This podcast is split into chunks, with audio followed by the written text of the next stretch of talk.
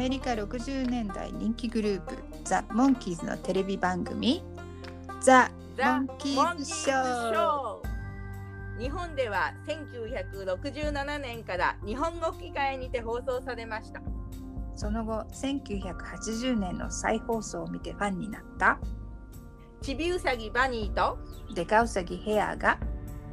ショーを振り返りながら日本語でモンキーズ愛を語り合います Let's go, the monkeys! Let's go the monkeys ポッドキャストへようこそ。バニーヘアのバニーです。バニーヘアのヘアです。よろしくお願いします。よろしくお願いします。前回のお話あークレイジーを聞いてあ あクレイジー。あの最近というかいつもポッドキャストの、えー、録音は日本時間の13時ぐらいからなんですけど、えっと、午前中に少し時間があったので台本を読み上げる練習をしてみました。そしたら脳みそが疲れちゃったみたいで本番では練習よりも引っかかる場所が多かったです。もう直前の練習はやめます。はい、いやでも素晴らしいですね。練習してたんだって。常に努力をしているバニさんを尊敬しますね。私は、えーと「じゃじゃ馬億万長者」っていう番組を見てなかったんで、うん、えー、バニさんの話を聞いてあクレイジーの話を見た時おおって思った人たちの気持ちを感じることができました。あ素晴らしい嬉しい。はい、で実際に、えー、長年構想をしていた家族がいた話だっていうことも新発見でだったし、えー、でお隣同士の関係性っていつの時代もどこの国でも大きな問題なんだなと思いましたね。ああそうですね本当にもうでもねいつの時代も一方的に侵略するのはいけない。そうだね。そうだ それでは今回の制作記録を紹介しましょう。日本語題はゴーゴー無人島でイケイケ無人島へっていう意味なんでしょうかね。うん、であの言うまでもなく当時は日本でもゴーゴーダンスが流行っていましたよね。で前にも説明があったかもしれないけどゴーゴーダンスはカリフォルニア州のウエストハリウッドサンセットストリップ通りにあったナイトクラブウイスキーやゴーゴーでのダンスが発祥だそうです。でモンキーズショーにはヴィンセント・バン・ゴッホ・ゴッホっていうお店がね 出てきますよね。うん。はい、はい、そして、えー、日本の放送は1968年昭和43年7月12日で第41話です。はい。で現代の方はモンキーズマルーンドってなってるんですけど、うんうん、このマルーンっていうのは何かなと思って調べたら、えー、孤島などに置き去りにされるっていう意味だそうです。ちなみにねマルーン5っていうバンドがいるんだけど、うん、ウィキペディア見てみても、えーと、名前の由来は秘密って書いてあって 秘密なんだ、ね、なんでだかわかんないけど この話のファンだったって勝手にこじつけましょう。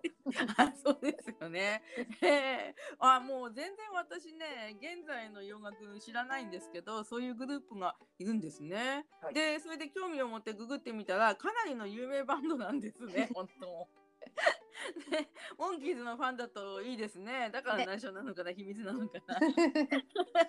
で、孤島に置き去りっていうそういうね言葉を聞いて、そういえばモンキーズはどうやってその孤島から帰ってきたんだろうって思いました。あそうだね。うん、で、えー、アメリカの放送日の方は1967年10月30日。でシーズン2の第8話目で全体では40話目になります。でもハロウィーンは特に意識してないようですね。撮影日の方が、えー、同じ年の5月16日から18日なので、まあ、うん、ハロウィーンを意識するのではなくてかなっていうのもあるんですけど、うんはい、えー、この撮影が終わった頃の5月22日に4人で頑張って作ったアルバム「ヘッドクォーターズ」がリリースされたそうです。ああそうですか。撮影をしながら数日後のリリースを楽しみにしてたかもね。うんそうだね。うん、で、えー、撮影のこの撮影の後には、えーと、マイクが扁桃腺の手術を5月23日にしているそうです。あじゃあヘッドクォーターズ発売日は入院の日ぐらいだったかもしれないですね。うん、そうかもしれないですね。うん。で、えー、脚本を書いた方は、えー、今回初めてなんですけどスタンレー・ラルフ・ロスさんという方で、うん、えー、当時バットマンなどの人気テレビ番組の脚本を担当されていたようです。うん、でモンキーズショーはあと1話脚本に携わっているそうです。次回のスタートヤエンジンっていうことなんですね。そうですね。うん。で演出の方は、えー、おなじみジェームズ・フローリーさんなんですけど、えー、ジプシーのお話でもカメオ出演していたジェームズ・フローリーさんですけど今回もカメオ出演しています。うんなんかあのクレジットされてない変なお医者が出てきますよね。はい、そうですね。でフローリーさんだけでなくスタンドインのナイルズ・ブラウンさんとか、えー、デイビッド・パールさんは、えーと、ロンプの時のカメラマンと出てきて、えーと、デイビッド・プライスさんは最初と最後にちらっと出てきます。で、ジョン・ロンドンさんがゴリラの着ぐるみの中にいるって書いてあるんですけど、えーと、ジョンさんがこれ出演っていうのかな？言えるか分かんないけど出演しているのは、え第2シーズンではこのお話だけで、えー、その後カメラで映されているのは1981年にホラー映画に1本出てるそうなんですけどその後はカメラの後ろに回って撮影現場のキーグリップって呼ばれる仕事をしていたそうです。で私の好きな映画ケビン・コスナー主演の「ファンダンゴ」っていうのとかあと、うん、空手キット、ね、日本語題ではベストキットって呼んでるのかな、それの撮影にそのキーグリップという仕事で携わっていたようです。あそうなんですね。うん、え。なんかジョン・ロンドンさんってあの、うん、マイクとファーストナショナルバンドに参加したって話は聞いたんですけど、うん、じゃあその後は映像のスタッフさんの方に行かれたわけですよね。そうなのかもしれないですね。うん、うん、でジョンさんは2000年に58歳という若さで他界されていて、まあ、モンキーズ前から友達だったマイクはショックだったんだろうなと思いました。うん、そうですね。で、えー、このお話の挿入歌は前回のパパジンから、えー、一変して、まあ、ヘッドクォーターズが出るっていう時なのにもう4枚目のパック J スターコレクターかな、えー、とあと5枚目の BBM デイドリームビリーバーって呼ばれてるかな？日本では。それの曲を紹介しているんですね。うん、で当時の視聴者はいつレコードが出るのか待ち遠しかったことでしょうね。そうですね。うん。で、あの、日本放送ではなんですけど、お久しぶりのデイドリームの論布がありますよね。そうですね。うん、えっ、と、日本でこの放送があった頃には、デイドリームが売れまくってたんだろうなって思います。それから、えー、メキシコのお話でも撮影シーンがちらっと見れた恋の冒険が、えー、論布なしの演奏シーンだけで堪能できます。えっと、以前も話したけどピーターのバンジョーを弾く姿にメロメロっとしますね。あとマイクの遠吠えっていうの？ヨーデルっていうのかな？あのおたけびがまたグッときますよね。そうですね、うん、あのマイクが歌ってるシーンではかなりマイクがこうアップになってね、うん、ハンサムだなってそれを見ると改めて思います。でなんか声がね裏があるのってよくわかんないけど、うん、カントリー的歌唱法なのかなとも思います。そうだね。うん。うん、で、えー、日本語版レーザーディスクには入っています。はい。でアメリカ再放送は、えーと、68年の5月に NBC で流れてるんですけど、えーと、あとその後70年以降の再放送では「デイドリームの論布のシーンがアルバム「Changes」にある「Do You Feel It Too」放題が「恋のフィーリングに差し替えて放送されていたようです。でこの歌ねいつもタイトル忘れちゃうんだけどなんか好きな曲なんですよね。うんで、えー、再放送は70年71年72年に3回も放送されているのね、えっと、73年の5月に ABC で放送されています。うんねあチェンジズの曲ってもう私もなんか好きなのがあるんですけど、うん、まあ、どうしてもモンキーズがデイビーとミッキーだけになっちゃった最後のアルバムっていうだけの扱いにどうもなりやすいですけどね。うん、うん、でそう。でだけどこのアルバム聴いてるとデイビーとミッキーって本当にこういうなんかポップミュージックっていうのが歌うのがうまいよなって思います。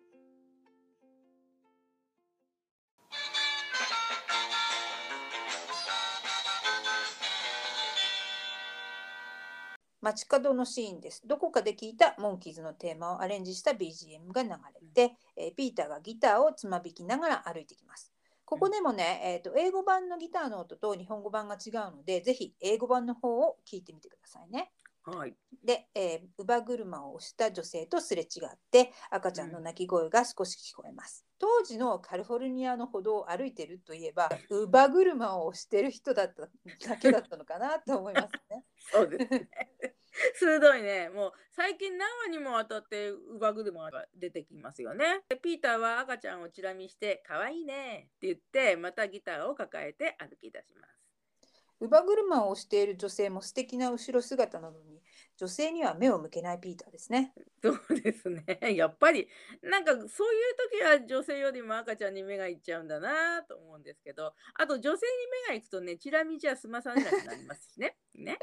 でそこに男の声がピスピス坊や来なよすごい写真見せてやっからよとかって言うんですけどそのピスっていうのはヘッドにも出てくるセリフなんですがどういう意味だろうと思って調べたらちょっととかおいとかの意味なんだけど目立たないように人の気を引きたい時に使うそうです。なるほど。えーと、うん、昔渋垣隊が「プスプス」っていう曲を歌ってたのを思い出しました。あそうなんだ。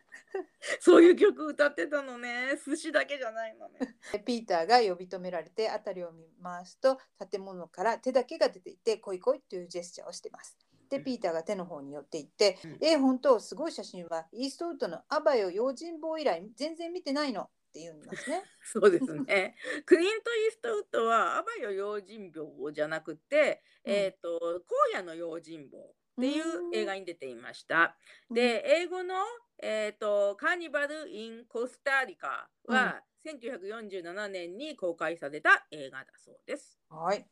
そのね、英語のセリフは、ディック・ヘイムズとベラ・エレンが出てるカーニバル・イン・コスタリカ以来、いい映画を見てないって答えてるんですよね。で、それは写真っていう意味も映画っていう意味も英語の方ではピクチャーとなるのでかかってるんですよね。うん、ああ、だからあのピーターの日本語のセリフはすごい写真はっていうのがなんかちょっとおかしく聞こえてしまうんですね。うん、そうだね。ね、うん、この男の人がそんな写真じゃねえよこう言うんだって言うんだけどこの男の人は、うん、えーと、レナールド・シェルドンっていう役をやってて、えーと、ドン・シャーマンさんという方が演じてます。でこの役名ねレナード・シェルドンっていうんだけど、うん、えっ、ー、と人気テレビ番組「アイスパイ」などのクリエイターシェルドン・レナードさんをパロディで使っているってありました。でこの名前はね偶然なのか私の好きなテレビ番組の「ビッグバン・セオリー」っていうのがあるんですけど、ここにシェルダンと、えー、レナードっていう2人の役名が出てくるのを思わせるんですよね。えー、そういう番組があるんですね。はい、でそのまあそのエピソードを聞いて、うん、でも有名人とは言っても視聴者から見て裏方であるプロデューサーの名前をここでパロディとして使ってるのはなぜかなって興味を持ってウィキペディアを調べてみました。はい、で、えーと、シェルドン・レナードさんっていう元のネタになった方はプロデューサーより前は俳優をされていて1940年代後半から50年代初頭のラジオ番組「えー、ザ・ジャック・ベニー・プログラムで」うん、えー、おかしな、えーと、競馬の予想屋を演じていた。っていうことなんですね。でその予想屋っていうのが街角などで「おいちょっと来いよ」って不意に声をかけて無意味な会話をしたりえっと、見当違いの競馬リードについて語ったりっていう役だったそうででだからこのお話でそのパロディをしてるんだっていうのが分かりました。すごいね。うん、ねこの意味不明なキャラの生い立ちが分かりますね。うん、大発見です。あやった ね、でヘアさんが好きなね番組の役名もまさかそこから来てたりしてとかって思っちゃったりして、うん、はい。でただ日本での役名はあのレナードじゃなくてレオナルドって言ってます。はい、でレオナルドの声は細井茂之さんかもしれませんがちょっと分かりません。でこの俳優のシャーマンさんはベビーフェイスの時にパーティー券をマイクに売りつけるガードマン役でしたけどその時の声は今回 SARS での、えー、及川博夫さんだったんですよね。ピーターが差し出された写真なんですけどこれは縦向きなんですけどね、うん、えー、手招きの本人が姿を現して、えー、ピーターが写真を見るんだけど例のギャングスターに出てきたビーバーちゃんの赤ちゃんの写真で横向きです。そうで で、驚いたらこれは本当にすごいやってピーターは驚きます。うん。うん。で、えーシェルダンが「こいつはよ女房がおんぶしてきた連れっ子だ」でピーターが「可愛い坊やがいて幸せですね」って言うとシェルダンが「えーよく言ってくれたちょっと来なよ」って建物の壁に影に移動します。うん掘り出し物買わねえか？って聞くとピーターがうん「ものによりますけどね」って言います。で、うんえーシェルダンが「バリ島そっくりどうだうんと安くしとくからよ先輩」なんで先輩だ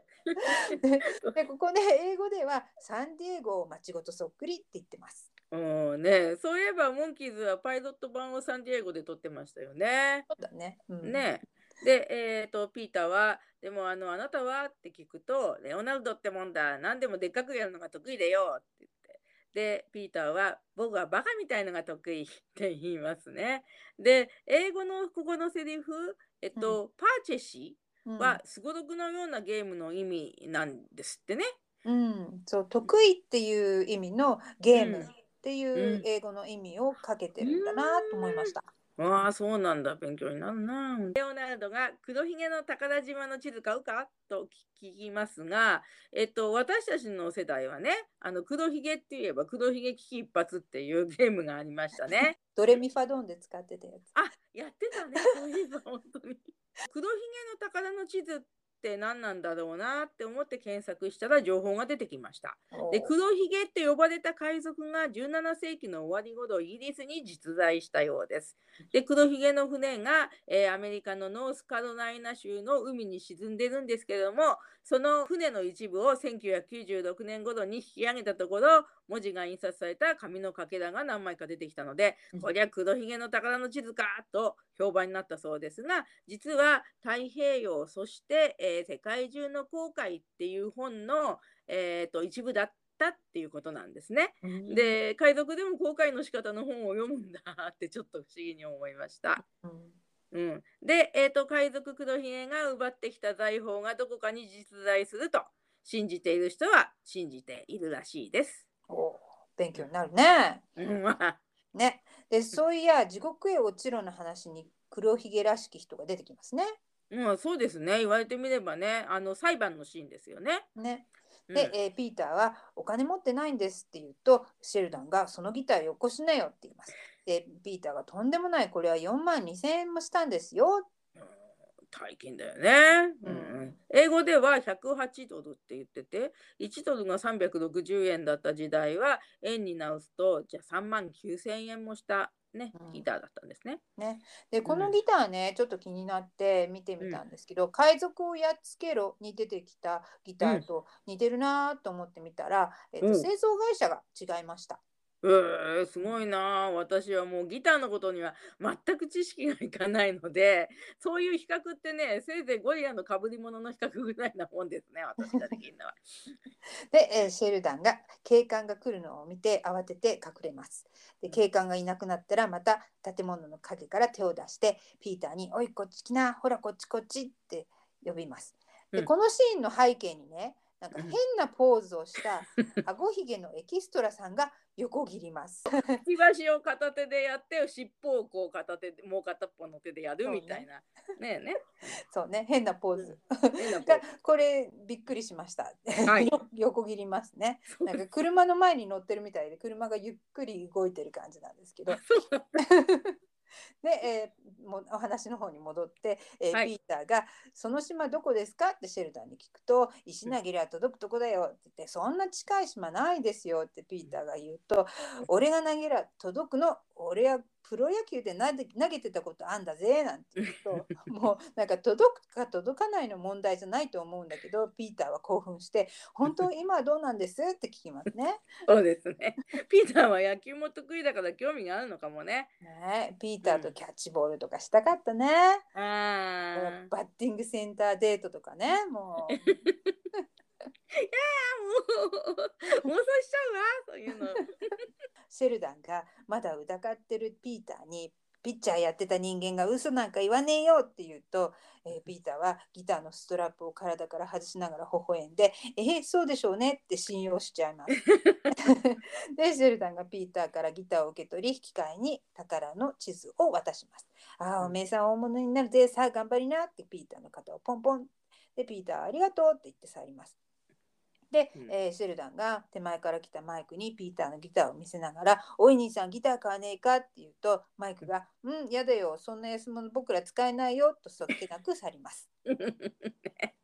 マイクはグリーンのウールハットかぶってますよね。うん、うん、それにしてもなんかそのシェルダンレオナルドはわらしべ長者を目指してたのかと思いますよね。どう見てもでっかくやるのが得意には見えないよね。ちっちゃくちっちゃく。ね、でここの日本語訳は安物と言ってますけど、えーと、英語の方ではいらないって断るだけで、えー、日本語の方が笑えるようにできるんですね。で、はい、えー、ここでスタンドインのデビッド・プライスさんがマイクの向こう側を通り過ぎます。テーマが明けてピーターの顔の上に脚本と演出のクレジットが出てます。で、うん、テーマ系にねハープシコードのジングルが流れるのは今回が最後だそうです。ちょっぴり寂しいね。うんうん、そうなんだ、寂しいね。うん。はい。そして場面はどこかの街角のように一瞬見えるんですけど、英語の台本のと書きには湖、レイクって書いてあります。はい。で、マイクがピーターの前に左から入ってきて、宝島なんて今時夢にも出てこないよと一言言って右に去ります。で、ピーターは不満げな顔をしています。で、デイビーはなぜか、なぜかラケット2本持って右からフレームインして、うん、本当につまらないものをバリバリ買うんだからって言うんですね。うん、で、ピーターはバリ島はもう断ったよ。なるほどね。このギャグを入れるためにサンディエゴをバリ島にしたんだね。うん、そうですね。で、えー、ミッキーが左からまたフレームインして、宝の地図なんて最低なことやってくれたよな、またく。で、えー、ミッキーに叱られてるピーターの後ろをなぜか 箱のようなものを担いだマイクが無言で通り過ぎています。で、デイビーが左から来て、ピーターを親指で指さして、それは違うね、もっと最低なことやったもん。って言うと、ピーターはにっこりして、どうもありがとうと言います。でマイクが「今更泣いたって始まらないよ」って言って、えー、デイビーが何かを担いで、うん、泣きたくても涙が出ないね」って言うと、ミッキーがお鍋を2個持ってマイクに「君まで間抜けになっちゃったのかい?」って言うんですけどこの辺の3人のセリフはいろんなことわざを口々に言ってます。翻訳さんご苦労様ですね。うんねでそのセリフにねヘアさんが、えーと、河川を引いてくれたので一つは 私は分かりました。うん、えーと、こぼしたミルクは嘆いても無駄みたいな言葉を言ってるんですよね。私にはそれしか分からないけど。はいこの腹水本に帰らず、うん、そうそう帰らずね、ね、はいはい、ね、うっちゃんなんちゃんのネタを思い出した思い出し。た福水さんはお盆に田舎に帰らない。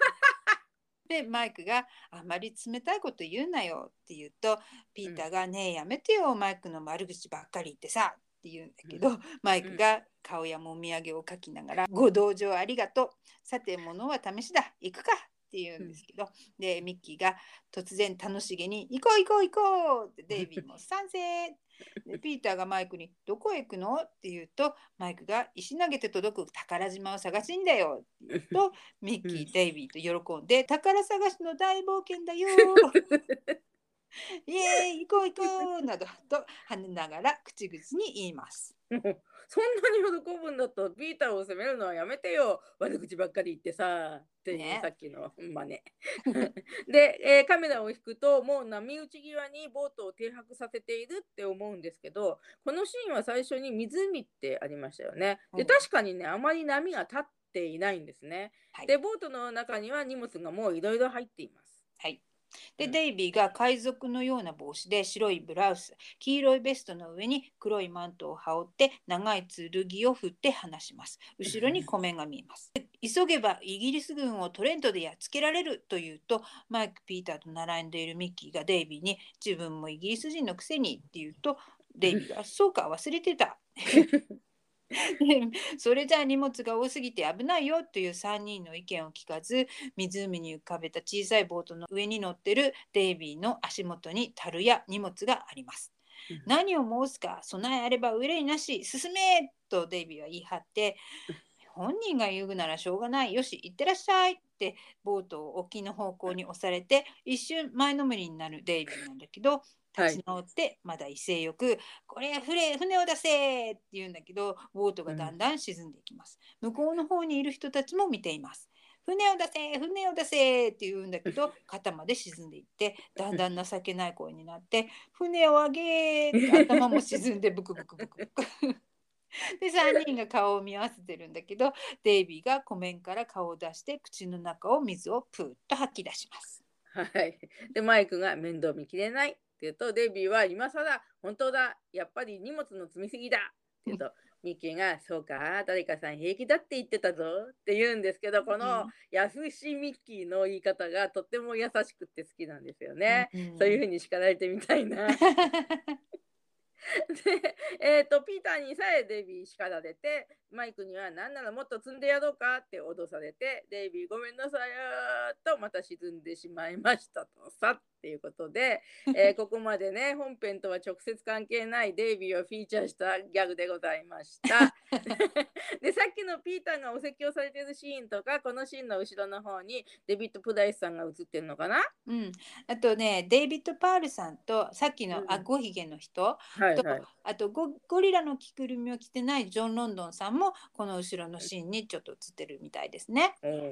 ね、えー、湖からボートでどうやって来たかわかんないけど無人島の海岸にモンキーズが上陸しているシーンになります。はい、でボートをある程度砂浜に上げてます。はい、でボートには結構荷物が乗っちゃってて、えっと、それに4人も乗ってよく沈まなかったねって思うんですけど。で4人の衣装なんですけど、まあ、ここでね、はい、4人とも同じ妻のひどい帽子をかぶっています。でシャツについては、えー、まあ CM 明けから着てるんですけどマイクはオフホワイトでミッキーはブルーピーターはイエローデイビーはブラウンのボタンダウンシャツ同じ形のシャツですね。うん、で、えっ、ー、となんか新しいユニフォーム的感覚なのかなと思っちゃいました。この帽子なんですけどアニマル柄の帯がついてるんですけどね。うん、後で話すんですけどジャングルジムっていう番組の主役の人がかぶっていたのに似てますね。はいはい、でミッキーは周囲を見ながら静かすぎて感じ悪いねここはって言うんですけどすると怪獣の鳴き声のような音がして4人驚きギュッと寄ってでミッキー今度は「うわうるさすぎて感じ悪いよ」って言います。でミッキーは最近こういう一つ前に言ったことと逆を言うギャグが多いですよね。うん、メキシコの時の山賊たちにやっつけられたっていうのもありましたね。そうだね、うん、前回も静かな街だなっていうのがありましたよね。ありましたね。で、えー、ピーターが大きい足のパネルを拾い上げて「これ見て足跡だよ」ね、足跡の割には爪が書いてあるんですよね。でこの時ねちらっとピーターの靴下に注目してください。左が黄色で右が水色の靴下です。ここは無人島のはずだぞ早く帰ろうっていう弱腰のミッキーでえマイクは、うん、もう遅くて帰れないってデイビーに何時って聞かれてマイクが腕時計を見て、うん、12時10分って言うとミッキーがもう終電行っちゃったって言うんですね。で地図を見て北だって書いてあるよっていうピーターにマイクが北まっすぐあっちになるなと斜め右を指すんだけど、えっと、デイビーがじゃあ向こう行こうって4人ともマイクが指さした方の反対方向に歩き出します。でこの2つのギャグはちょっと面白くないですね。そうですね。なんかパターン化されすぎてるような気がしますよね。うん、そうね、うん、場所は変わって、えっ、ー、とピショー少佐の、えー、小屋です。で少佐はねエマニュエル夫人が座りそうな塔の椅子に座って伸びています。でボロボロの探検家の服を着て、えーと、ネクタイを締めた白人のおっさんなんですよね。うん、でよくこの探検家が着ているようなポケットがたくさんある白っぽい服は、えーと、うん、サファリジャケットっていうそうですね。うん、でそれとセットのように探検家がかぶっている白い帽子はサファリハットというそうです。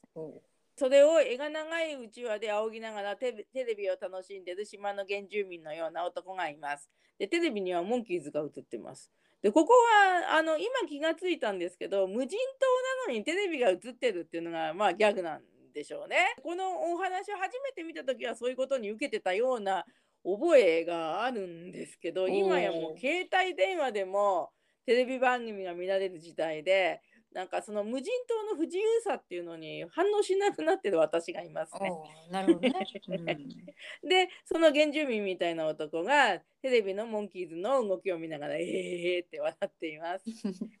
で、えー、その男が「バカな映画誰作った、うん、今回のお話の鍵となるこの言葉を視聴者に投げかけるサースデー役のルパートさんが見ているのはバイバイブロードウェイで億万長者クラブの人に見せてた映像の一部です。おなんかルックアウトのロンプシーンですよね。うんバイバイブロードウェイの話をした時に今までの名場面が少しずつ出てくるからいいよねって話した記憶がありますね。そうだね無人島で見るにはぴったりのお話だね。うん、バニさんも出てるし。恥ずかしいとウバート・クロスさんは1973年に45歳でお亡くなりになったと聞いてちょっとショックを受けました。うん、で今回このポッドキャストのためにこのお話を細かく見ていたらサースデーのファンになっていました私は。でクロスさんはこの当時のテレビドラマの「弁慶師」や「アイスパイ」などにも出演されていたようですね。うん、で出演した映画でもアカデミー賞助演男優賞にノミネートされたことがあったんですって。資料によるとジャック・ニコルソンさんと親しかったらしいですよ。サーズデーの声は及川秀夫さんで、モンキーズショーにはもう何度も出演されています。で、一番最近はファイト・イン・メキシコのお土産屋さんの人かな。うん。うんで、えー、ジャングルの中を歩くモンキーズのシーンになって下の方に張ってある細い紐に足が触れるとそれが少佐の小屋につながって少佐の頭の上の鐘が鳴り響きます少佐が驚いて起きて敵だ警報を鳴らせと騒ぎますでこのピショーっていう役なんですけど、えー、モンティ・ランディスさんですね、うん、えー、っと撮影順ではこのお話がモンティさんの出演作品の最後になります。で放送順で言うとロボットは嫌のお話が最後ですね。うんこのモンティ・ランディスさん演じる探検家はピショーっていう名前があったなんていうのは今まで全然知りませんでした、うん、うん、でもまあ日本語ではマイクが少佐って呼んでたりするのでここでも少佐って呼びたいと思いますはい、で少佐のピショーさんの声は、えー、大宮定治さんという方でモンキーズショーではスターを夢見てのプロデューサーハベル・ベンソンとかあとザ・プリンスの伯爵の月のマックスの声を演じています。はいでサースデーが慌てて棚の上のラッパを取って吹くとエルマーの時のラッパの音が鳴ります。で、えー、少佐が分厚い上着を着て戦闘準備をして、えー、2人で小屋の中をあちこちバタバタと行きます。うんエルマーのラッパは、えーと、競馬のファンファーレとしても、えー、有名だったからか日本語では少佐が「本日のレース」とかって言ってます。はい、この少佐とサースデーの関係性っていうのはロビンソン・クルーソーのお話のパロディで、うん、物語の中でえクルーソーが助けるフライデーと名付けられた人物が出てくるそうです。フライデーね。はい。でサースデーが槍と矛を持って、えー、ガンを手に取った少佐がサースデーとぶつかって一発暴発します。怖いですね、うん、でモンキーズがさまよってるジャングルでもその拳銃の暴発音が聞こえました。でピーターが慌てて「マイク今の音聞いた。ライフルだよ。ライフルの音だよ」とかって言うとマイクが「どうした？どうした?」ってでピーターねライフルの音ライフルの音に間違いないんだよマイクとかって言ってるんですがあのこのシーンはピーターだけが慌てていてデイビーとミッキーは普通に何も言わないで歩いていて でマイクもしばらくピーターにそういう風に付き合ってるんだけど突然冷静になってピーターに背を向けて歩き出します。なんかこの辺もなんかしらけてるんですよね。で、えー、少佐とサースデーが映って、えー、突撃だと小屋から出ていくカットが入って、えー、ジャングルのモンキーズに戻ってマイクの腕にすがった感じでピーターが歩いてその後からミッキーとデイビーが歩いてます。でミッキーが立ち止まりデイビーに「誰かライフルを撃って僕たちを殺そうとしているのかな?」って言うと、うん、デイビーが「何言ってんのここは無人島なのにさきっとその辺で車がパンクしたんだよ」って言うとミッキーが「ああそうか」って納得します。でお化け退治のお話でもこの感じのネタがあったの覚えてるかな？あ覚えてないですね。でもなんかそういうネタってありそうな気がしますね。そうだね。うん、で、えー、モンキーズが行ってしまった後にロン毛で白髪のおじいさんが葉っぱの中から顔を出してモンキーズを見ています。うんでジャングルに出てきた少佐とサースでの会話になります。で10年もこのジャングルにこもって宝を探してるんだぞ海賊どもに簡単に横取りされてたまるか苦労が水の泡になるって言うとサースデがもう10年にもなるかって聞くと 少佐がお前を雇ったのはウェンズデー以来フライデーが公休日サタデーは半ドンとサンデーは日曜出勤そして月曜日が我慢デーなんてシャレはどうだって聞くんだけど どうだと言われてもね答えにくいよね。そうだよね確かにね。でジャングルのモンキーズに場面が変わってミッキーが上からぶら下がってくる植物を手で払ってます。このシーンでね、えーと、モンキーズショーのカメラマンで、えー、ミッキーが子役時代のサーカスボーイでもカメラマンだったリップマンさんっていう人がいるんですけど、うん、えーと、1955年から56年のテレビ番組「ジャングルジム」さっきも言ってたねそこでもリップマンさんがカメラマンだったそうで、うん、このシーンで、えー、英語版のマイクはジャングルジムのテーマソングを口ずさんでいるって書いてあります。えー、英語版を聞いてみてね。えー、私も聞いてみようと。うん、ね。で、えー、手持ちの日本で放送されたアメリカドラマの本で検索してみたら、ジャングルジムっていう番組は昔日本でも放送されていたようですね。うん、で、私はもう全然見たことないんですけど、で、YouTube で映像があるかなって検索してみたら、その番組の映画版の映像があったんですね。うん、で、なんとなくクレジットを眺めていたら、キンバっていう役目があったので後からまあ金馬さんも出てくるんですけどちょっとびっくりしました、うん、マイクの声を聞いてみたけどなんかメロディーはよく分かんなかったんですよね、うん、なんかジャングルジーモンだなんとかって言ってるような感じはしました。うん。分かんないよね。ね私もジャングルジムバンブリブリバンみたいな感じで 聞こえちゃいます。ああ、そう。でそのねジャングルジムの元歌があんまり検索できないというか出てこないんですけど、うん、あのジャングルジムのね、うん、テーマっていうのはなんかいろいろ載っててでそれ聞いてみてもほとんど太鼓の音しかしないんで、うん、あのバンブディブディバンは合ってるのかもしれないです。でピーターが自分の腕を突然気にして「あいだただただ」とか言ってでマイクも腕をパチパチ叩いてデイビーも腕を気にしだします。でマイクが「もう虫が寄ってくるなこれはきっと美人の虫ばっかりだぞ」とか言うんですけどまあ言ってみりゃハンサムさんの腕にばかり寄ってくる美人な虫なんでしょうね。うん、で腕にしか来ないのがなんか不思議なんですけどね。なんだか親父ギャグ的なんだけどね。英語でもマイクが分かりやすいギャグを言って一人で笑ってデイビーとピーターにスルーされてます。悲しいね。ねで虫に食い殺されちゃうよって困ってるところへミキが右手を前に出して「はいそこまで!」って手に白いスプレー缶が飛んできます。うん、新発売のスプレーをどうぞ スプレーをデイビー、マイク、ピーターの上にシュッシュシュッシュばらまいて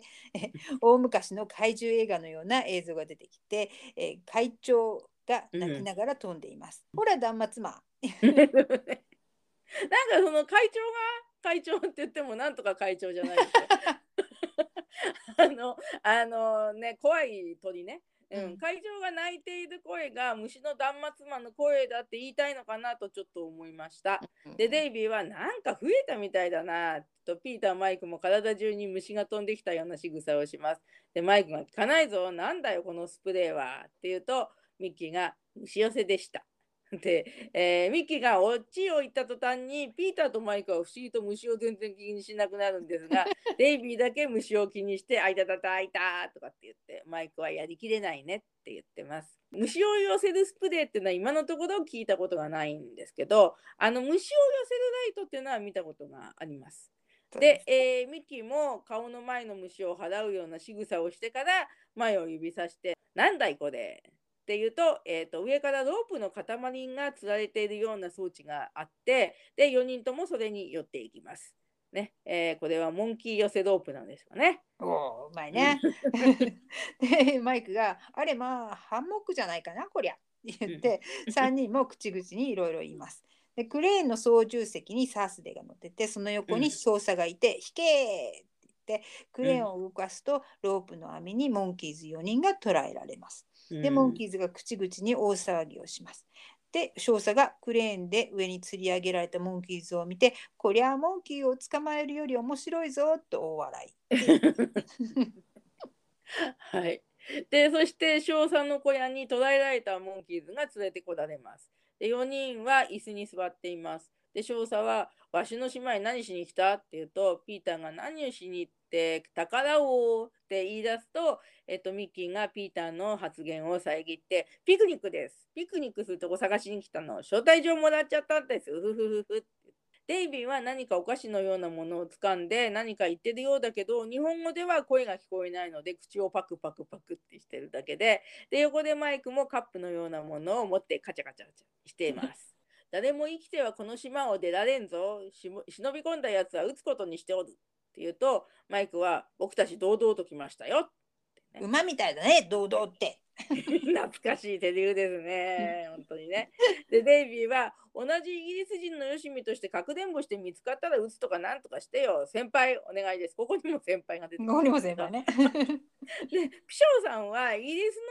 のね、イギリス人の少佐さんなんだね。ね、日本語ではイギリス英語のアクセントがわからないから、翻訳で表現するのは難しいですよね。うん、でイギリス人らしくお皿のついたカップで紅茶をももてなしているっていうのがミソかな。あなるほどねあ。その紅茶のこととか英語版ではセリフのイントネーションですでに詳細はイギリス人ってことが分かってるわけですね。ね。で、えー、サースデーが、えー、白人面白いこと言うよって言うとマイクがサースデーのことを「あああの人好き」デイビーも激しく同感します。サースデーがありがとう。少佐も乗ってきて、そいつは面白いな。さて、見てないから今のうちに隠れろってバタバタバタバタするモンキーズ。で、少佐が5、10、15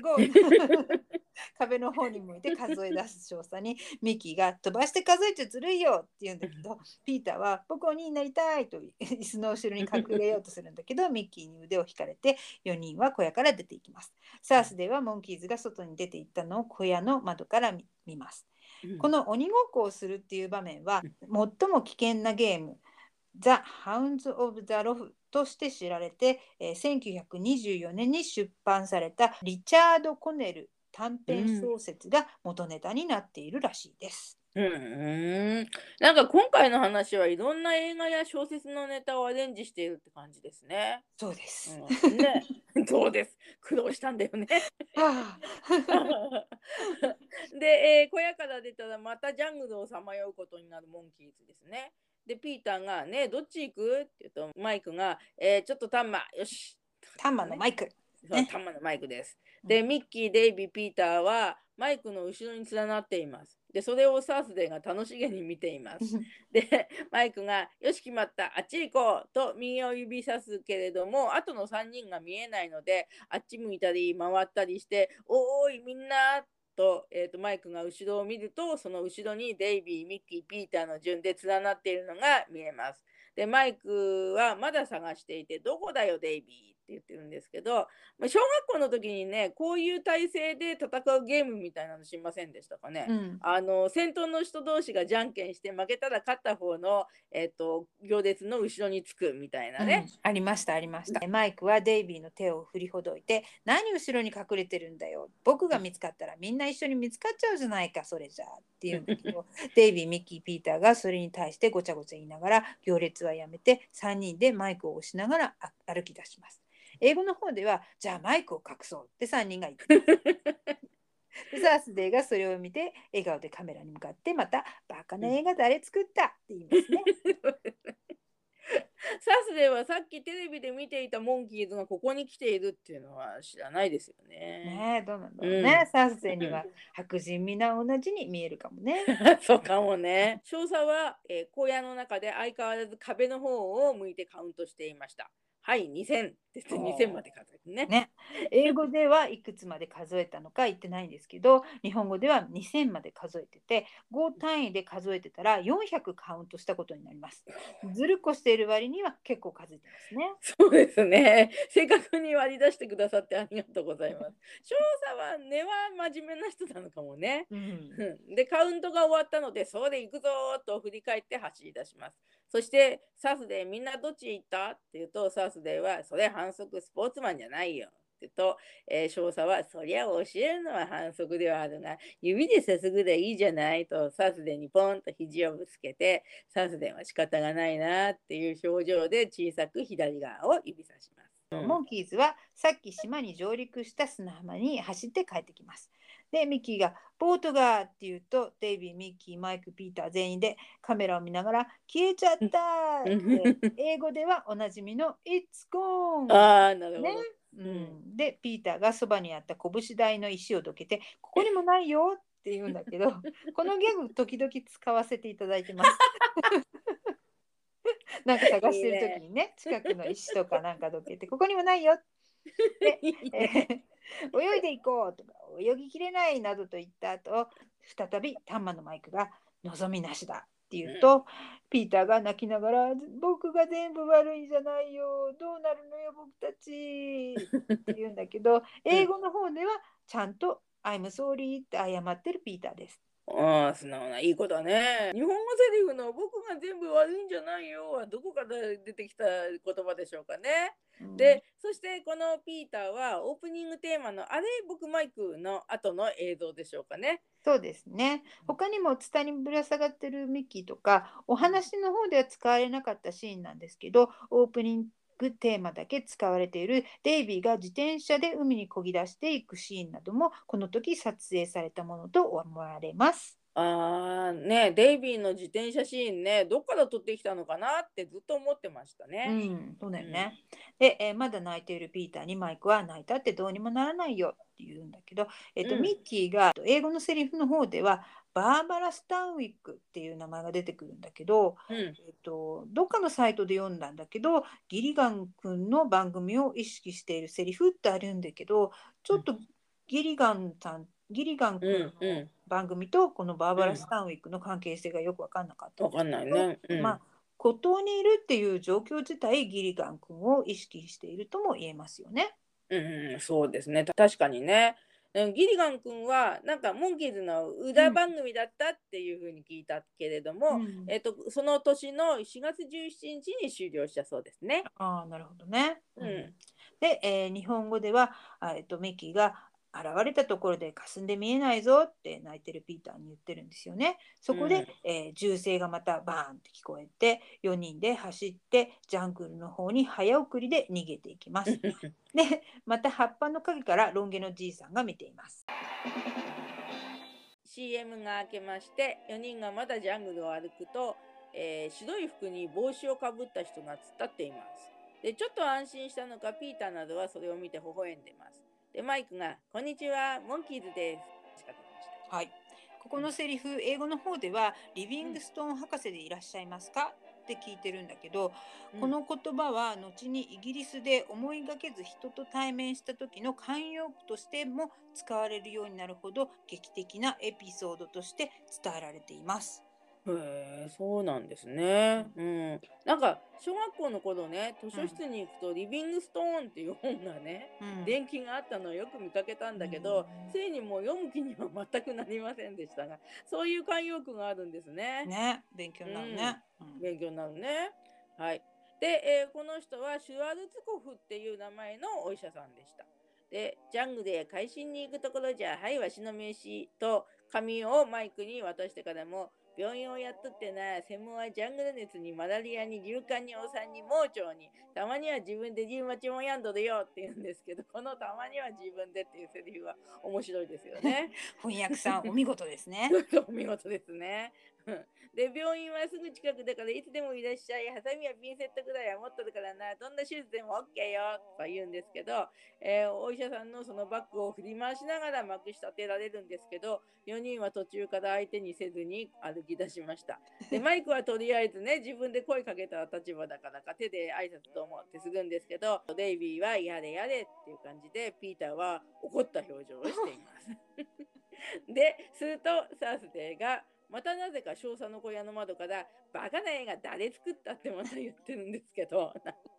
であのね昔ねお医者さんが往診する時になんかこういうちょっと牛革でできた大層なバッグを持ってましたよね。で往診カバンなどと呼んでいるらしいです。で今のお医者さんは軽くてたくさん物が入るナイロンのバッグを持っているようですね。うん、うん、ねで、えー、ジャングルのシーンに戻って、えー、っとシャーシャー言いながら大きいヘビがとぐろを巻いている カットが入ってで、えー、少佐がヘビに若い男の4人組を見なかったかね？って聞くとヘビが無表情な声で見たよ。長年孤島に住んでるとヘビとも話せるようになるんだね。そうね、本当だね。で少佐が「どっちへ行った?」って言うと「向こうだよ」って左を見ながら下をペロペロ出します。で早く追いかけようって言って サースデーはヘビに「スポーツマンじゃねえなお前」って えー、4人はままだジャングルをふらふら歩いています。でデイビー、ピーター、ミッキーは参ったなとか暑いよとかもう動けないよなどと言います。でマイクは仕方がないこうなりゃ別々になって逃げようよってどういうそういう風に考えるのかよくわかんないんだけど。発想が。うん、で後の3人たちは僕たちはグループなのにとか言って反対してあげくミッキーがブロン Here we come でするとデイビーとピーターも自由に口々に何か歌い出します。で、えっ、ー、とね、ミキは Hey Hey We're the Monkeys まで歌ってるんですけど、この Blon Here We Come ってテーマを歌うシーンは今後のお話に何回か出てきますよね。ね、なんか別れようっていうたびにこれが出てくる。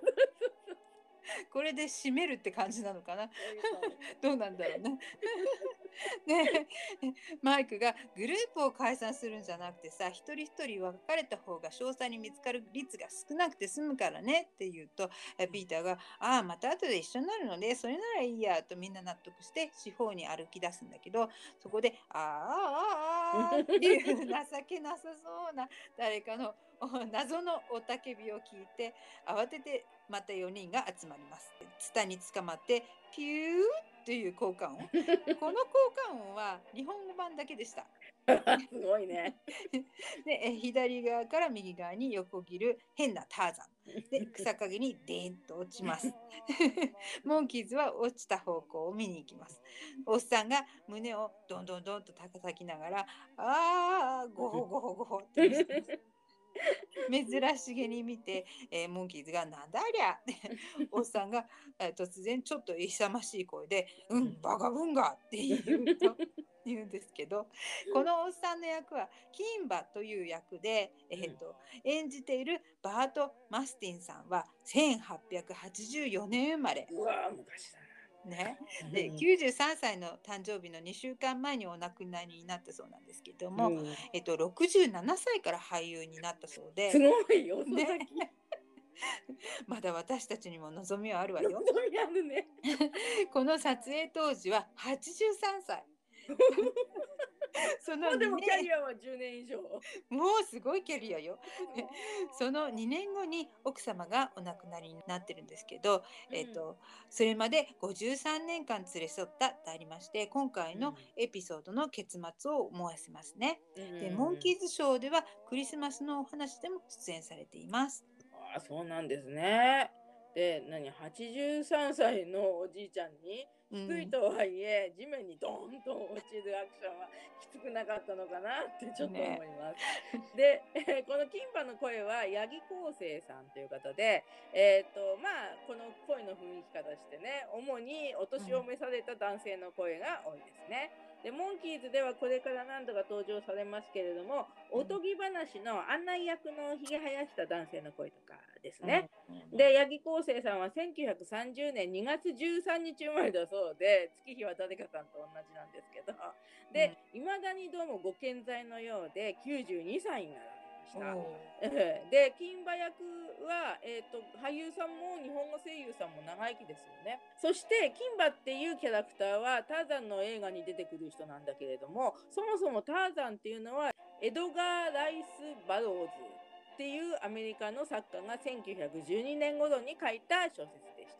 で貴族の家庭に生まれた男子がジャングルで親を亡くして類人猿に育てられるというお話ででキンバーっていうのは映画のターザンシリーズの1946年に公開されたターザンとヒョウ女 今だったら目標とかって言いそうな感じですけどに出てきます。うん、で、えーと、ジャングルで迷子になった男の子の役だった。んです。ね。でその金馬が今はこんなおじいちゃんになっちゃったんだねという感じで、でターザン映画で金馬を演じたトミー・クックさんっていう方は1930年生まれの俳優兼プロデューサー兼えー、脚本家でまだご存命のようです。おお、ね、声優さんと一緒だね、同い年、ね、そうですね。うん、で、そう、金馬関係者はみんな長生きですね。おお。マイクと三人一瞬ひるみます。うん、で、おおって驚いて、いや、あの、えっ、ー、と、右手を上げて手のひらを見せて、お友達ねって マイクが言うんだけどでデイビーもミッキーも手を上げて手のひらを見せてます。で、うん、えー、金馬が「バカブンガそんなバカな!」って この翻訳さんうまいですね。ミッキーが「ありゃ一体何語だよさっぱりわかんないな」って言うとピーターが後ろから前に出てきて「僕はわかるねもう一度言ってください」と金馬が低い声で「クレンチ」ね、ピーターが後の3人の方を向いて手振りも加えながら本当の通訳のように話し出します。自分はジャングル映画の初代金馬でありますが1916年ここへロケに来た時映画会社が倒産して帰れなくなりましたっ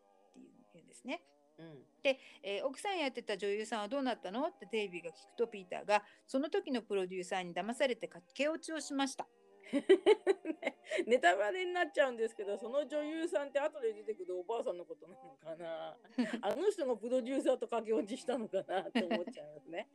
でミッキーは、えー、子供のキットやってた坊やはって言うとピーターがアフリカで元気に暮らしています。って言うとマイクがついにみんなが思っている疑問を口にします。ただクレンチって言っただけなのにそんなに分かっちゃうのかい？とピーターは、いやあれには深い感情がこもってんのよって言って金馬と顔を見合わせて微笑みます。まあ、単純にこの辺面白いんですけどね。うん、ここ一番面白い。クレンチと日本語で訳されてる言葉は、クレッチですね。キャプテンスカンクのお話の論布で、うん、漫画見てるみたいだねの時 の出てきた言葉です。ああ、フドッグマンのシーンのこう効果音の吹き出しがたくさん出てきますけどね、あれですね。うん、はい。そう英語版のクレッチっていう言い方も面白いんですけど日本語のクレンチもいいですよね。うん、でデイビーが、えー、言葉わかる?」って聞くと金馬が「自分の国の言葉聞くの本当久しぶり嬉しいうーん」って言うんだけど えとここの英語のギャグの方が短すぎて日本語で訳せなかったんだろうと思えるんだけど金馬が「本当久しぶり」って英語で言ってるにもかかわらず、えー、ピーターが通訳として「ノー」ってことはえるんですね。で、クレンチの時も笑ったけど、英語では追い打ちで笑います。そうですね。キンバが長い英語を喋ったのに、ピーターが訳したらノーの一言になっちゃったっていうね。うん、と、うん、セリフの長さがさっきと逆になったっていうのと、あと、ね、キンバが英語をちゃんと喋ってるのに、真剣な顔で、うん、え言葉がわからない。いいえ、わかりませんっていうのも面白いなと思いますね。そうですね。うん。で、その時遠くで銃声がこえてまたモンキーズが慌てます。で他にも何か音が聞こえるんですね。うん、でデイビーが犬「犬の声だ!」ってするとキンバはモンキーズに「キンバと一緒来る!」と言ってえ右手の人差し指で左手の手のひらを指さして「キンバこのジャングル手のひらみたい知ってる」なのに詳細に出会ってないよね。すごいよね。でミッキーもなぜか自分の手のひらを見ています。キンバは左の手のひらを指さしながらこの線沿ってずっと行く。右に曲がってそれからずっと下行く。また戻る。ってとミッキーはまだ自分の手のひらを真剣に見ています。で、デイビーが、とにかく行こうよって言うと、ミッキーは、君の手は見るなよ。線が違って迷うからって言いますけど、いや、あの、自分の手相を見ていたのはミッキーあなた自身だけだから、デイビーは何も見てませんからねって言いたくなります。突っ込まれてますね。で、えー、少佐の後からサースデーが小さいオープンリールのテープレコーダーを持ってついていきます。でテープレコーダーで犬の声を再生しているらしいですね。で少佐が「もっとボリューム上げろ。あいつらこの声で縮み上がるぞ」って言うとえサースデーは「ステレオで頭痛くなる」っていう。ね、このシーンを見てなんか1968年頃に父がソニーのオープンリードテープレコーダーを買ったんですよね。で、えーと、サウスデーが持っているものよりもスピーカーの分だけ大きかったけどテープの大きさはこんなもんだったと思います。で主にね妹とか私のね幼い声をね録音して楽しんでいたんだけど、うん、夕食の団らんの時にちゃぶ台の下で内緒で家族の会話を録音して母やおばあちゃんに嫌がられていました。おすごいその録音が残ってるんなら、うん、おばあちゃんの声が聞こえる貴重なテープ、そうですね、うん、うちにもソニーだったかどうかわかんないんですけどオープンリールのレコーダーがあって私が小さい頃、昔話を母が録音して、えー、っと私に聞かそうとしたらしいんだけど私が怖がって聞かなかったっていう話を聞いたことがあります。うわーかわいいですね。それにお母さん偉いね本当にね。うん、なんかでも子供って大人が意図しないリアクションをするからね。で、えー、キンバが右手を上げてストップとモンキーズを止めます。でモンキーズが小走りだったのに先頭のデイビーがストップしたので後の3人がぶつかり「おーい!」っていう感じになって でミッキーが「どうしたんですか?」って聞くと牝馬が「得意すな危ない」って言ってミッキーが「どうしてわかるの?」って言うと牝馬が自分の足元を指さして「これ見なよ」って言うと足首の上まで砂に埋まっています。ね、手のひらぐらい知ってるのになって得意砂がわかんない。私金馬さんのファンです。だって83歳だよ。体張ってるよね。そうだよ。4人はいろいろ言いながら金馬を助けに行きます。で、みんなでよいしょなどと言いながら金馬の手を引くと、えポンと音がして金馬の足が砂から抜けました。っていう感じです。はい、で、前回のキスの音とは違うポンかな？これ聞き比べてみましたね。はい、マリさんが言ってたんで 聞き比べてみたら 今回のポンの方がキーが高かったですね。えー、そうなんだ。そんな感じなのね。うん、ありがとうございました。はい。で、えー、マイクが金馬を砂から離れた場所に連れて行って「ねえ金馬さんのんびりしたムードはやめてくださいよ。早く島を出ないと少佐に殺されちゃうんですよ」って言うと「ジャングルの友達呼ぶ」銀馬の話を聞くようになぜかミッキーだけ楽しそうです。ゴリラライオン、ゾウ、みんな助けに来るって言った後、おたけびのあーってゴホゴホゴホと入って、で、モンキーズは微妙な表情なんだけど、ミッキーだけ楽しそうですね。で、ミッキーは久しぶりにゾウに会えるのが楽しみなのかな。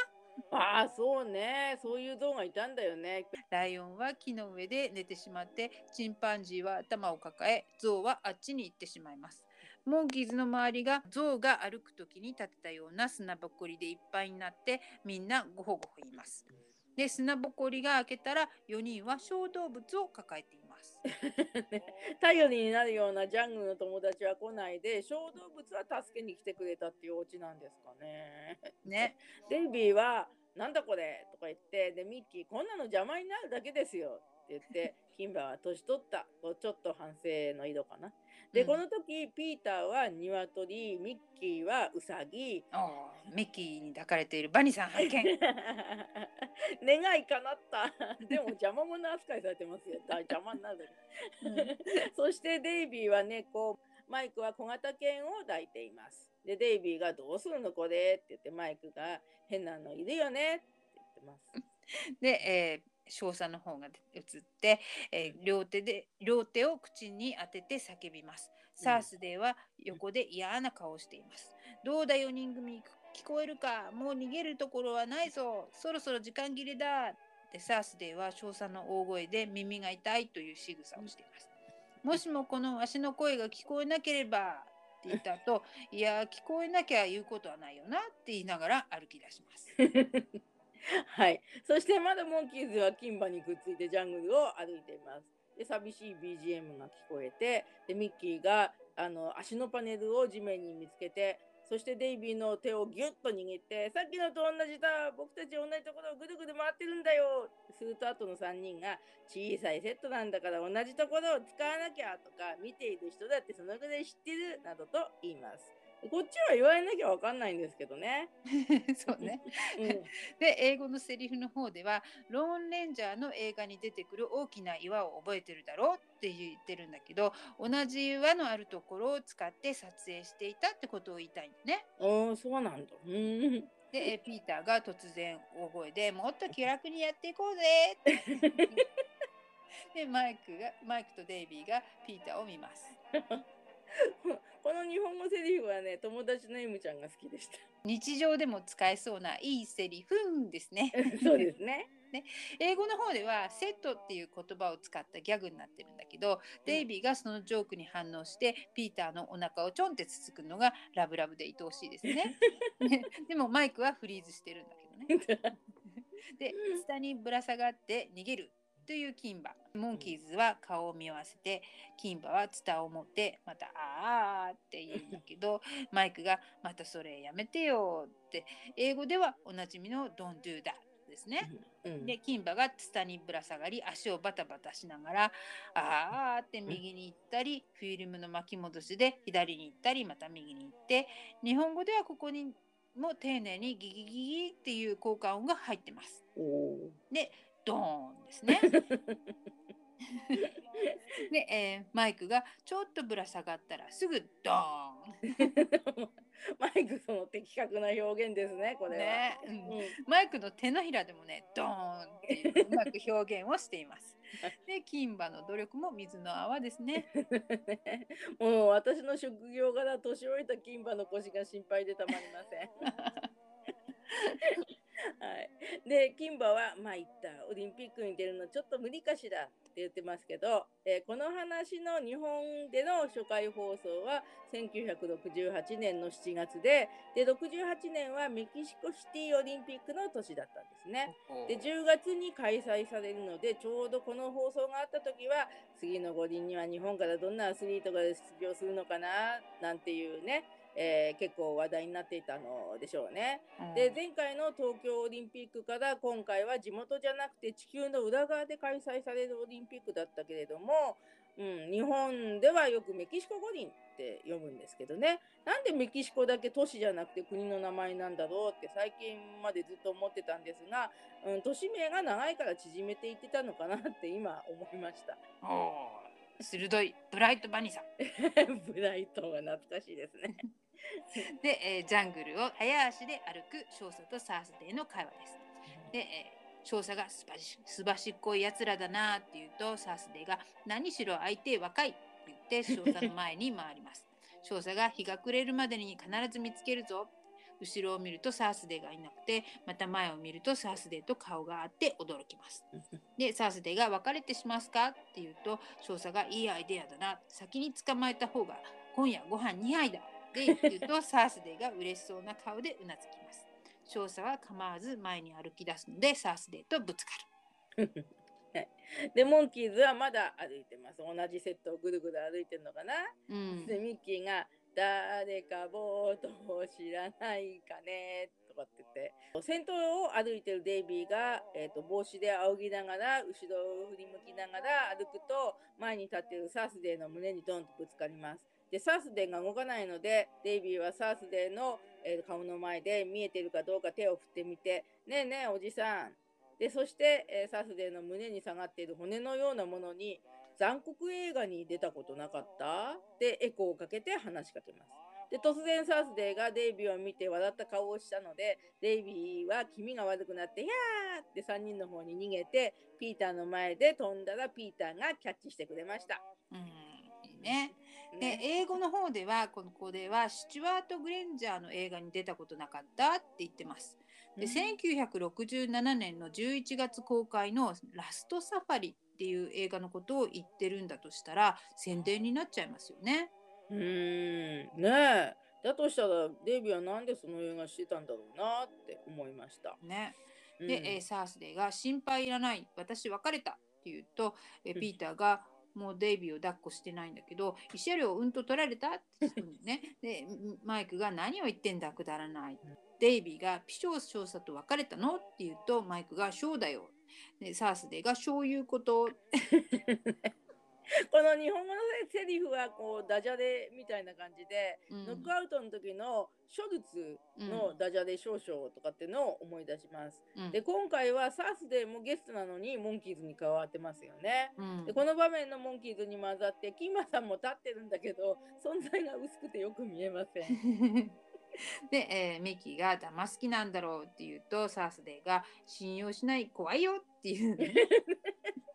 前回に続く怖いよっていう脅しですね。ねで、えー、ミッキーがコロッと変わって信じます。で英語の方では「俺武器持っている」と言ったので4人が信じますっていう。あそうなんだ。うん、でサースデーがカメラを見て信じられちゃった。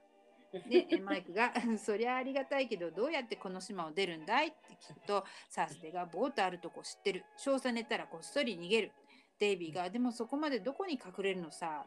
でサースデーが「安全なとこ一つある」ミキがどこだい？って聞くと、サスデがそれ今言えない、次のシーンよって言うと、ミキが苦笑して、えー、納得の表情をします。で、えー、次のシーンは少佐の声案になります。ここが安全なわけないよっていうピーターに、おー、コントレピーターって言いながら、えー、ピーターの前を通って少佐の塔の椅子に座ります。このオーコントレはフランス語でそれどころかという意味だそうです。へえ、サスではフランス語も話すんですね。うん、この島はこうフランスに占領されたこともあるんでしょうかね。ね。で、サースデーのフランス語のセリフをヘッドでマイクが使ってるって書いてあったんだけど、どこだろうね。うーん、で、ちょっと分かっちゃったんですよ。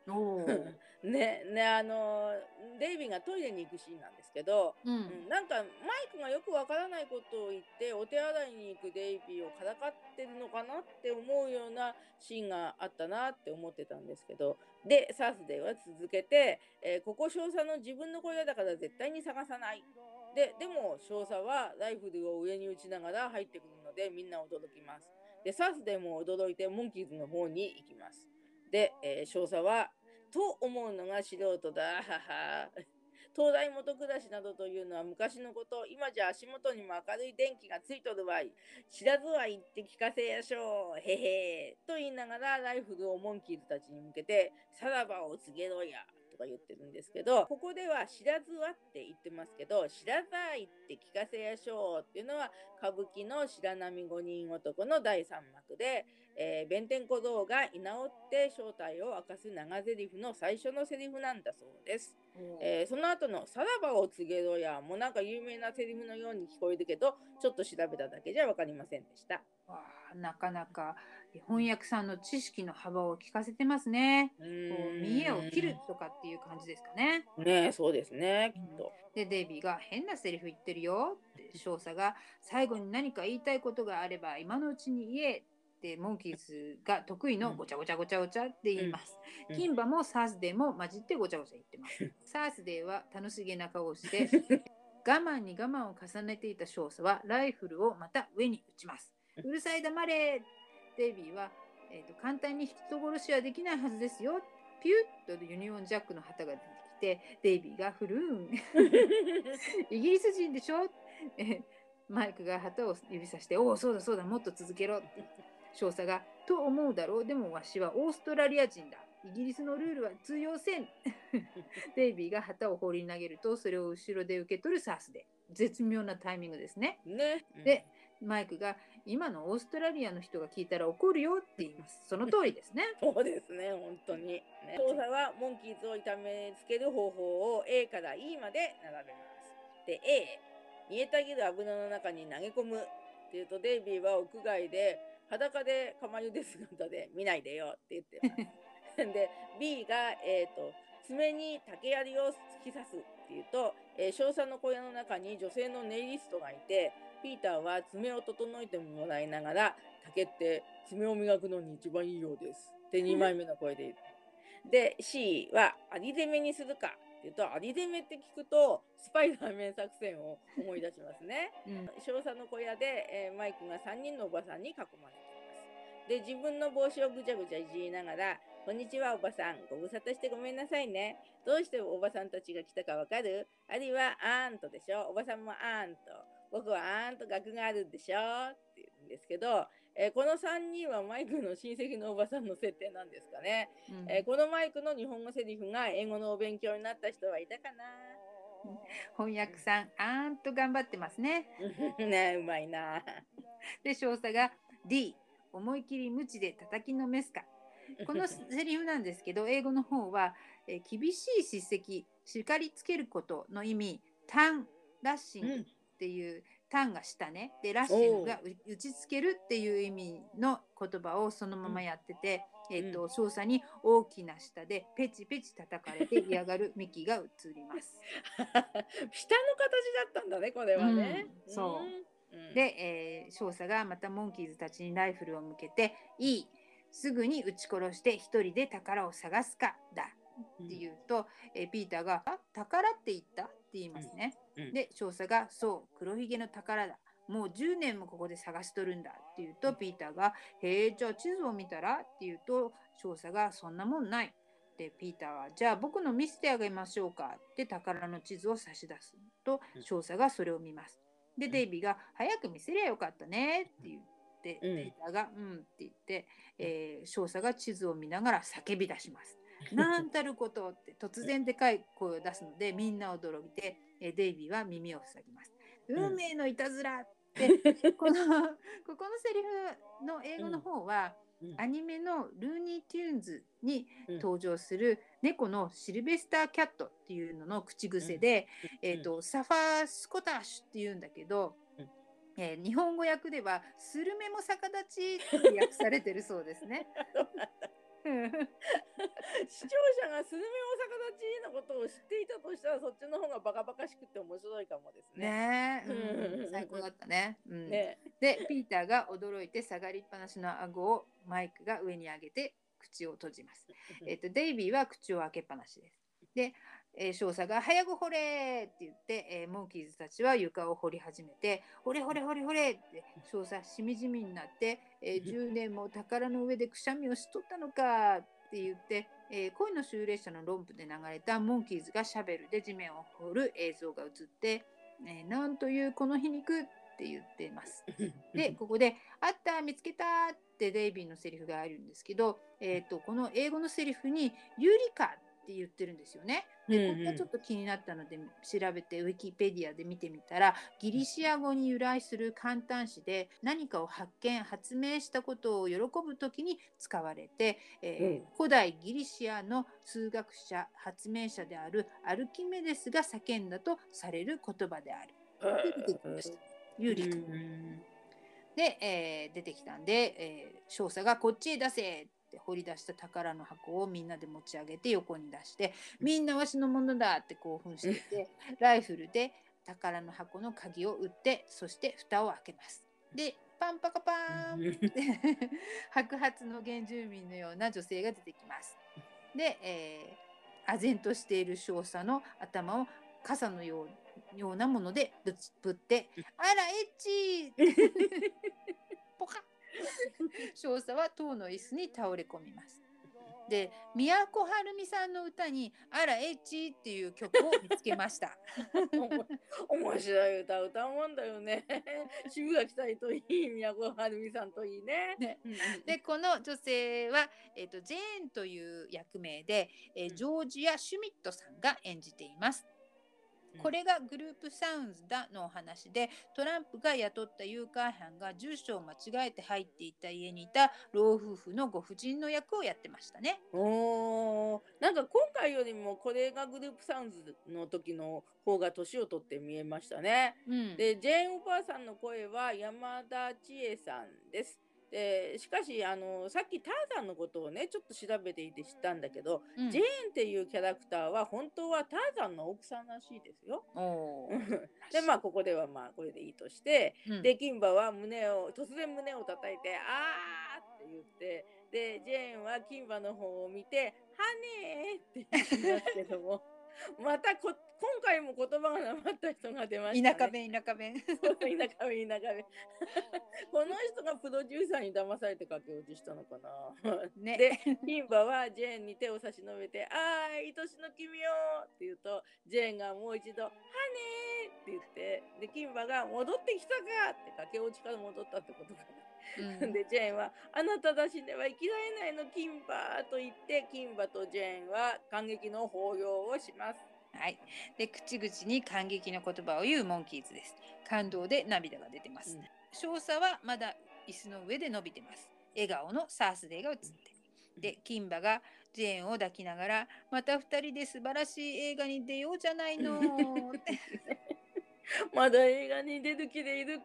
まあ若さを保つことにはいいことですよね、うん、はい、そしてデイドリームビリーバーの論文が入ります。でアントさんたちが宝の箱から次々に出てきます、でネイリストのお姉さんやカメラマンも2人出てきます。この方たちがあれなのね、うん、うん、で、えー、ゴリラも出てきます。はい、で、えー、ジョン・ロンドンさんが中に入っているというこのゴリラなんですがモンキーズとゴリラって言えば33分の1のレレボリューションパーモンキーにもゴリラが出てくることを思い出しました。で、サンシャインファクトリーの写真で見比べたけど、同じゴリラではなかったようです。おで、一度ゴリラに追われて逃げるし、少佐も起き上がって飛び出していきます。ミッキーはツタに捕まって揺れてます。マイクは顔の日焼け、うん、ゴリラと交代します。で、えー、ピーター・デイビーはヒョウ柄の原始人のような紛争でお面を掲げ、えー、マイクを脅かそうとするが驚かずお面を外したらびっくりするというネタになってます。一人ずついろんな格好でツタにぶら下がるシーン。で、ネイリストのお姉さんを大きな網で追いかける少佐が映ります。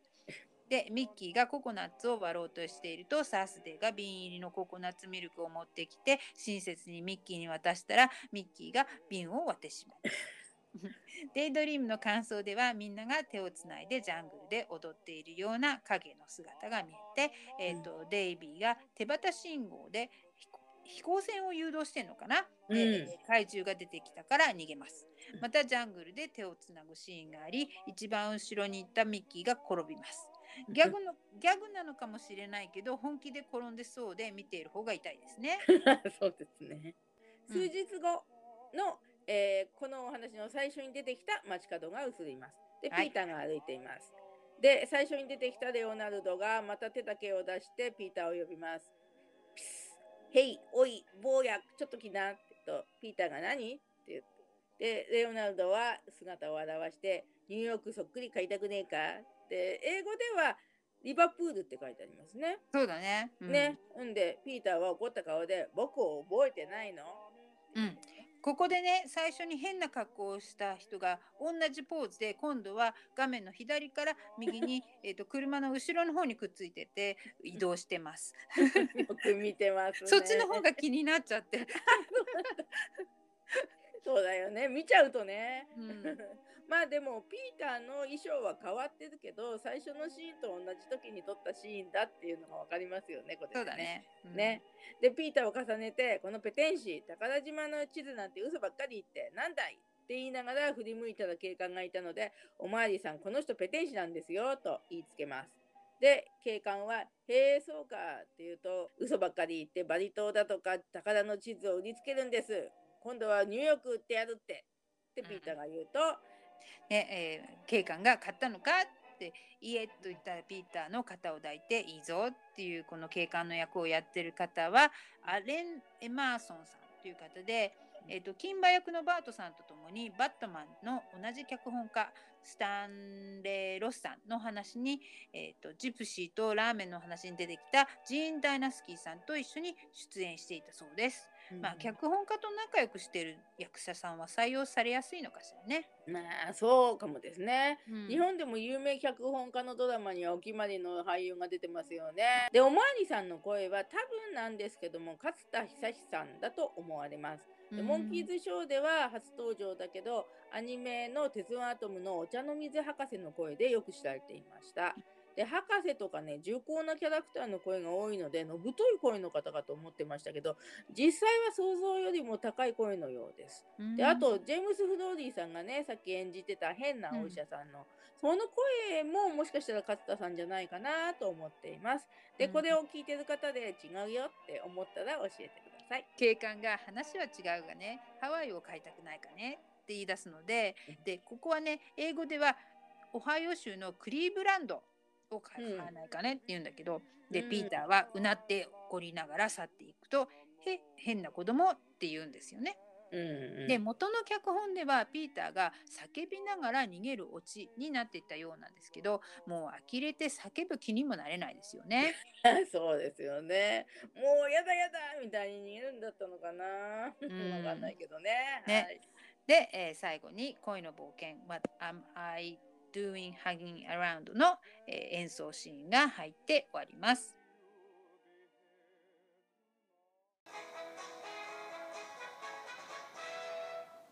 日本放送41話目終わりました。ゴーゴー無人島はいかがでしたか？はい。えっ、と、面白みに欠ける話のようなイメージでこのお話を見直しまして、えっ、と、ま、まあ、例えば第1シーズンのね、すごく面白いスパイ大作戦とか、第2シーズンのすごく感動的なモンキーショーとかと比べるとやっぱり劣るよなって思うんですけど、まあ仕方がないかな。で、1980年から81年にかけての日本のリバイバルで毎日モンキーズを見ていた時は、まだ正体が分かっていないモンキーズっていうグループの新しいエピソードを見ること自体が新鮮で、後から冷静に見ていまいちって思うお話でも面白いと感じていたんだろうと思います。だからまあその時に知らなかったお話を初めて見る時にどんなに面白いお話だろうって期待ししすぎてしまうこともあったんだろうなと思いました。で今回のお話で面白かったのはやはり私はサースデーさんかなって思ってて、うん途中からモンキーズの味方になってくれたし不詳少佐は長年の宝探しの影響か後先考えない変なやつになっていてどっかの国の指導者を連想してしまいましたけどね。ねえで、えー少佐役のランディスさんには地獄に落ち度でお目にかかることを楽しみにしています。はい。私の方は今回はとにかくアイディアのネネタを説明するところが多いと思いました。うん資料に目を通すだけですごく時間がかかっちゃってバニさんがいろいろ調べてくれたのがすごいありありがたかったです。あそうあどうも。まあ脚本家さんが知識豊富すぎると見ている方がついていけないって思いましたね。うんあと、モンキーズよりゲスト出演者の方たちの方が視聴者にアピールしている感じで、うんモンキーズはそれを客観視している感じがしましたね。うんで、バニさんのお気に入りのサースデー風に、うん Who write that stuff? ですね。こんな脚本誰書いたって感じ。うまいな。それでは次回のお知らせです。うんエピソード42。はい。日本放送第42話目、Start Your Engine です。今回と同じ脚本家さんなのでまたいろんなネタ調べがあるのかな とちょっと憂鬱ですがオートバイは嫌いじゃないのでバイク関連のネタが出てくるか楽しみです。うーんはい。このお話はモンキーズを知った当時に見ていて面白いと感じた覚えがありますが、うーんと、お久しぶりの大家さん。ね、大家さんの役じゃないけどね。と、チキンクラブっていうのを楽しみにしています。はい、それでは次回のエピソードでお会いしましょう。はい。せせーの、レッ Let's ツゴー go ザ the モンキー monkeys